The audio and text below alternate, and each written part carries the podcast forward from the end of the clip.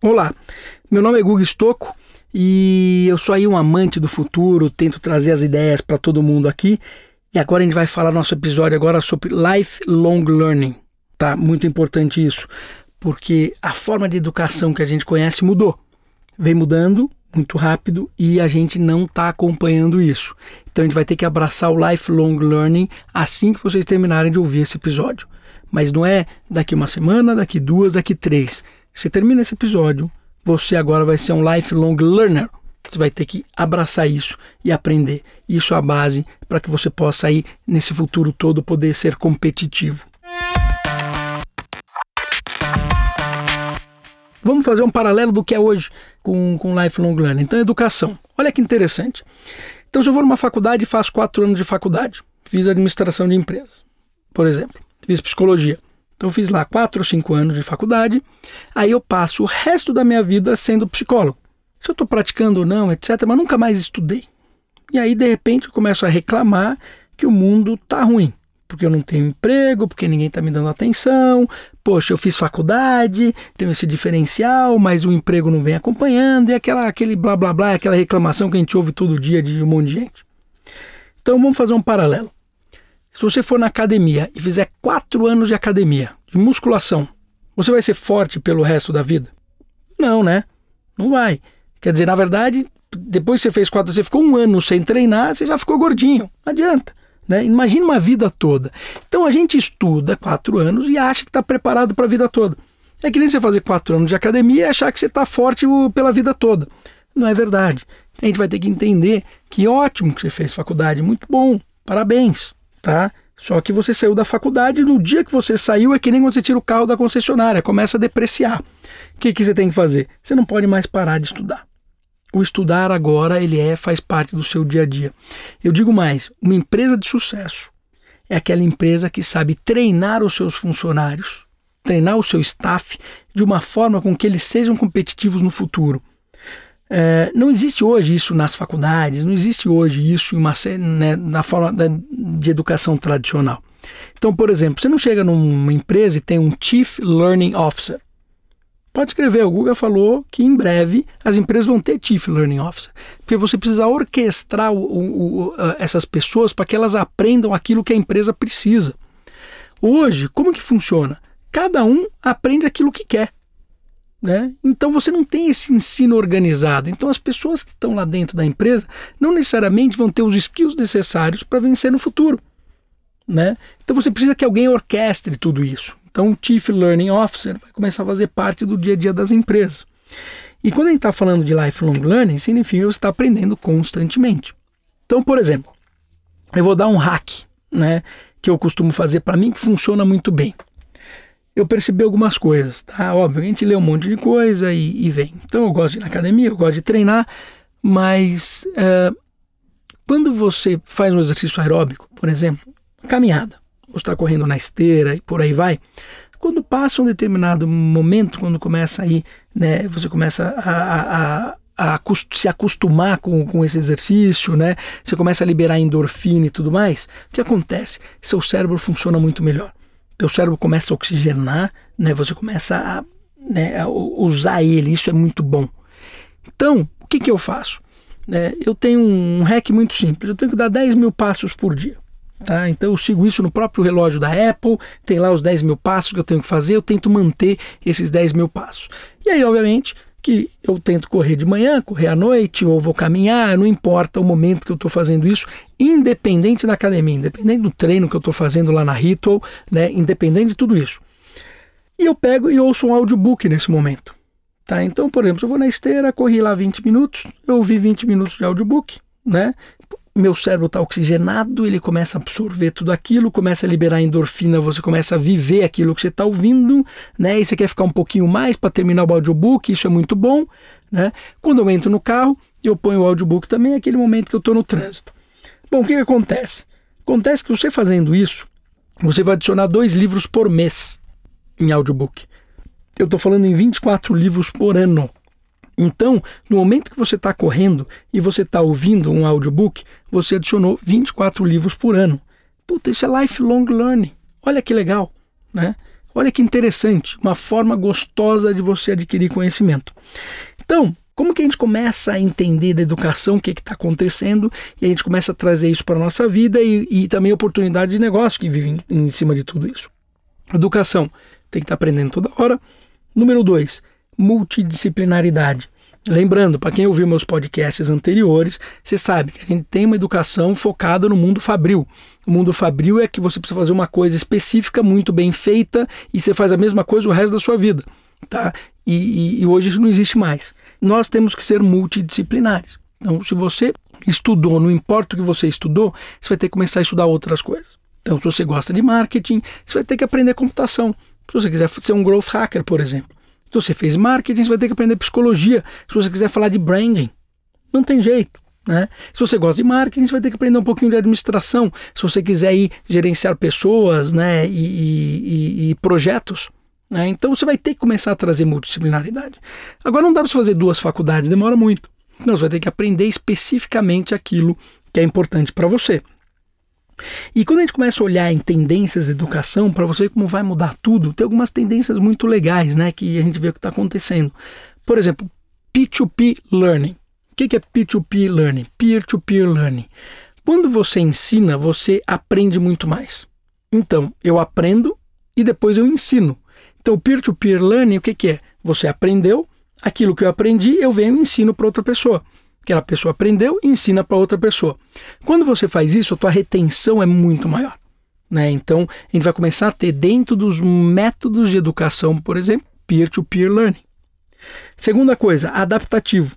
Então, quem teve oportunidade, por exemplo, de entrar num Duolingo para aprender línguas, né? aprender inglês, francês, alemão, ele é um ensino adaptativo. O que, que é isso? Você vai passando pela, pelo, né, pelo, pelos textos, né, pelas figurinhas e aprendendo, e toda vez que você faz um, alguma coisa e você erra, né, ele guarda aquilo que você errou. Então você continua né, a, o andamento da aula, de repente ele volta com aquilo que você errou de novo.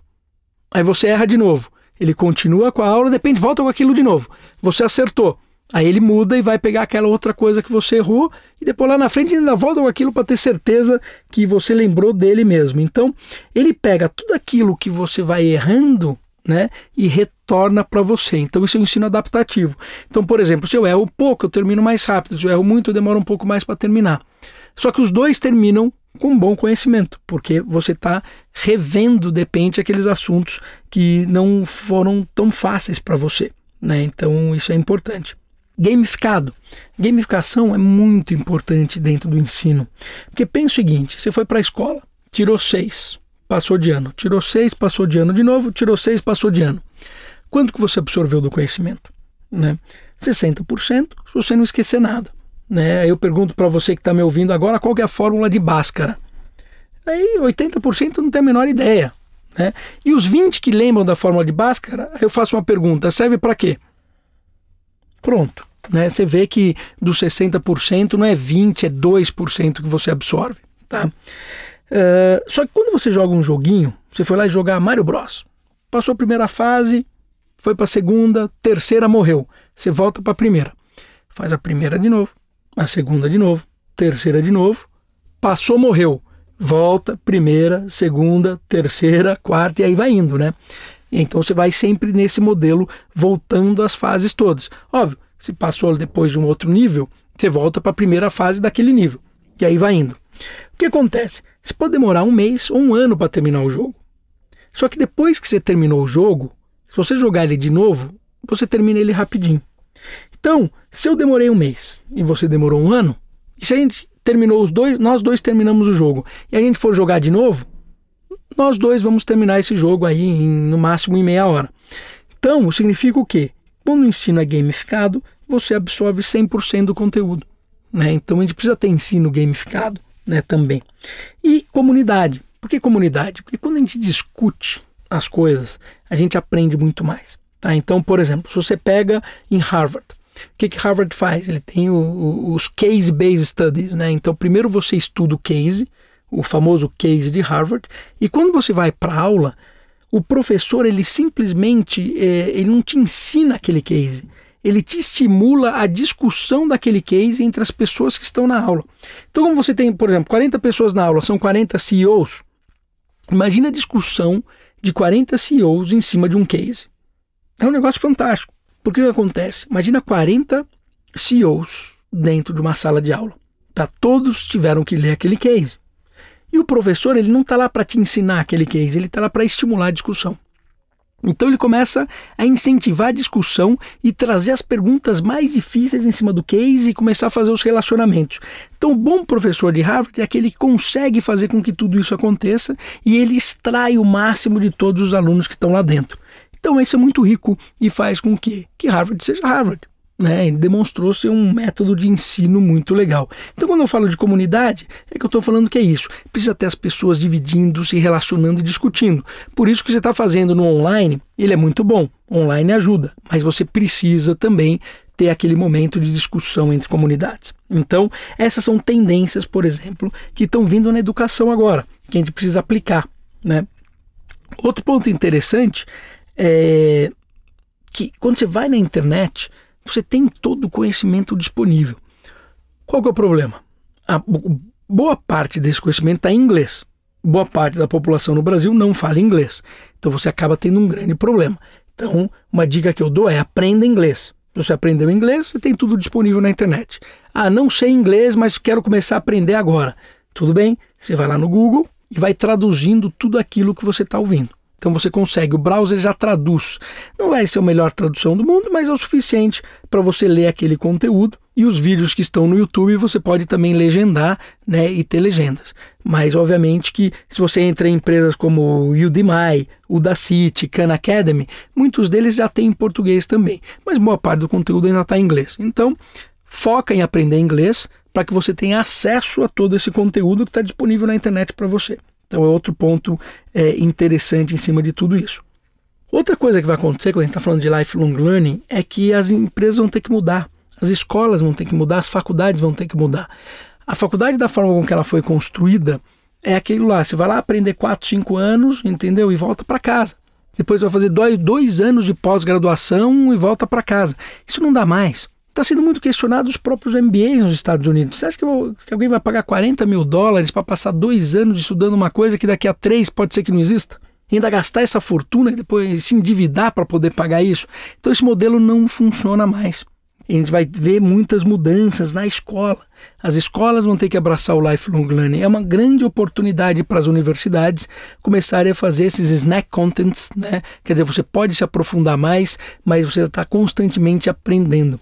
Então pode escrever. Em breve você vai ter uma assinatura de uma faculdade. Você vai lá para Stanford, você vai para Harvard, você vai para FAP, você vai para para USP. Na USP não, porque é de graça, mas também você não você vai ter que ter tem que as pessoas vão poder participar disso. Então vai ter uma assinatura que vai permitir que você possa entrar nas salas de aula, que tenha acesso a material didático, discussões, ensino adaptativo e por aí vai. Lembra do capítulo de custo marginal de zero? Né? Pois é, você vai ver começar também as grandes grupos educacionais abraçar o custo marginal de zero, começar a ter faculdades, etc., e outras formas de remuneração em cima de tudo isso, para que você possa que todo mundo entre nesse mercado. Então, você vai se preparem para ter uma grande disruptura no mundo educacional por causa do lifelong learning. Se eu pegar dois exemplos que eu gosto bastante, eu acho que tem a University 42, né, é, abriu no Brasil agora, inclusive, e, e, é muito interessante, é uma das melhores faculdades de tecnologia né, do mundo, que não é uma faculdade, mas basicamente eles abraçam esses conceitos. Eles têm lá é, University 42, ele tem algumas fases, eu não lembro quantas fases que são. Na verdade, você entra, no, vai no campus, você aprende online. Quando você termina o online, você tem um projeto para fazer, como se fosse um jogo, né? aquele desafio. Esse projeto é difícil para você fazer sozinho, precisa de ajuda. Você vai ter que aí recrutar alguns amigos que estão em umas fases acima da sua para poder ele te ajudar a fazer esse projeto. Então essa pessoa que está numa fase maior vem te ensinar, então entra o peer-to-peer learning aí nesse, nesse momento. Quando ele te ensina, ele está aprendendo, porque ele está voltando uma fase, ele está na quarta fase, voltou para a segunda para te ensinar aqui no processo, e vocês dois estão conversando e trocando experiências e terminando aquele projeto. Quando termina aquele projeto, um vota no outro, que nem Uber. Né? Então, para você poder passar de fase, você tem que fazer essa parte online, você tem que fazer o projeto, E você precisa ter uma quantidade mínima de votos, né, para você poder ir para a próxima fase. Então, se você é um geninho, fez tudo sozinho, você vai ter que voltar e começar a ensinar um monte de gente para poder ir para frente. Eu acho que o Universo 42 é um bom exemplo. Outro bom exemplo que eu vi e eu acho muito interessante, e aí principalmente para as crianças, que é a Bibite. O que, que a Bibite faz? É uma escola de empreendedorismo, empreendedorismo e inovação para molecada. Né? Então, a partir de seis anos, ele já pode ir lá e, estudar. E olha que interessante o método da Bibite. É um método 100% baseado em projeto. Então, por exemplo, você entra, quando você entra lá na Bibite, a primeira coisa que você faz, o que, que é? Você tem uma impressora 3D desmontada que você ganha. Você tem que aprender a montar essa impressora. Então, imagina um menino lá de 8 anos aprende a montar uma impressora 3D.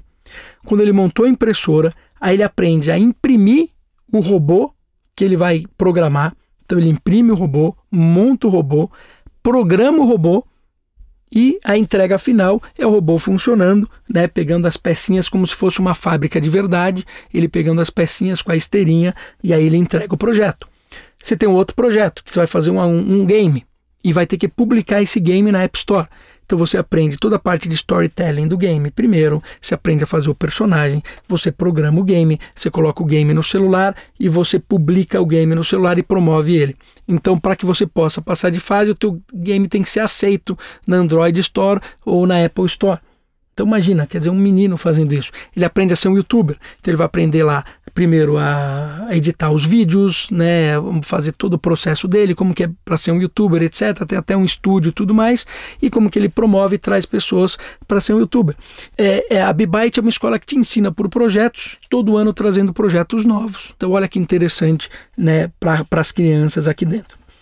E aí um ponto de atenção que eu deixo, que assim, às vezes toda vez que eu dou uma palestra ou alguma coisa do gênero, né, sempre vem ter uma pergunta que, clássica que é: nossa, e agora? O que, que eu faço com os meus filhos? Meus filhos estão tendo essa educação antiga, eu quero que eles sobrevivam, etc. e tal, tal, tal. Diga que eu dou, eu não me preocuparia tanto com os seus filhos, porque eles já nascem hoje usando um iPad, entrando na internet, aprendendo línguas e se virando sozinho. A minha preocupação é mais com os pais. Porque quem vai impedir os filhos de aprender são os pais. Os pais vão trazer o que eles aprenderam no passado e querer que o filho siga aquilo que aprendeu no passado. Isso é um problema. Os pais vão querer restringir o acesso, às vezes, de, dos projetos que eles estão fazendo, que eles estão aprendendo lá dentro, simplesmente porque não tem conhecimento do que está acontecendo lá dentro. Pais vão vir com algumas histórias né, que vêm do futuro. Então, às vezes eu ouço coisas do tipo: Poxa, na minha época era muito mais legal, eu saía, na, eu saía no jardim e jogava bola com os meus vizinhos entendeu? Ok, tá? Só que o menino hoje joga Fortnite com os amigos dele. Entendeu? Ele tá dentro da casa dele tá jogando Fortnite, tá jogando World of Warcraft, que é um jogo de estratégia fantástico. Óbvio, você precisa dosar, precisa fazer com que teu filho tenha também vá para fora, vá para dentro, etc. Mas entenda o seguinte, não existe melhor ou pior, mudou. E você precisa atuar com esse mundo novo. Não é porque ele, você era mais feliz que ele, muito pelo contrário, ele está mais feliz que você porque ele tem muito mais interação, o cérebro dele está atuando de uma série de coisas. Então você como pai, o que você tem que fazer o que, que é? É potencializar o seu filho e não restringir o seu filho. Potencialize o seu filho. E, obviamente, tem que potencializar, não é porque ele fica um louco da tecnologia. E não é só tecnologia, você vai ter que ter experiência, tem que levar ele para fora, tem uma série de coisas. Mas não impeça o seu filho de se desenvolver com base no que você aprendeu. O que você aprendeu, lembra, não serve mais para o mundo de hoje e não vai servir para educar o seu filho. Tá? Então, você tem que educar as bases, tem que educar ele para ser uma grande pessoa, educar ele para estar tá aprendendo né, e tudo mais. Mas lembra, é, a forma de educação mudou e aí você vai ter que estar tá procurando essas coisas e incentivar para que ele participe. Então, pessoal, é isso que eu tinha a falar sobre lifelong learning. Espero que vocês tenham gostado e foi um prazer estar aqui com vocês.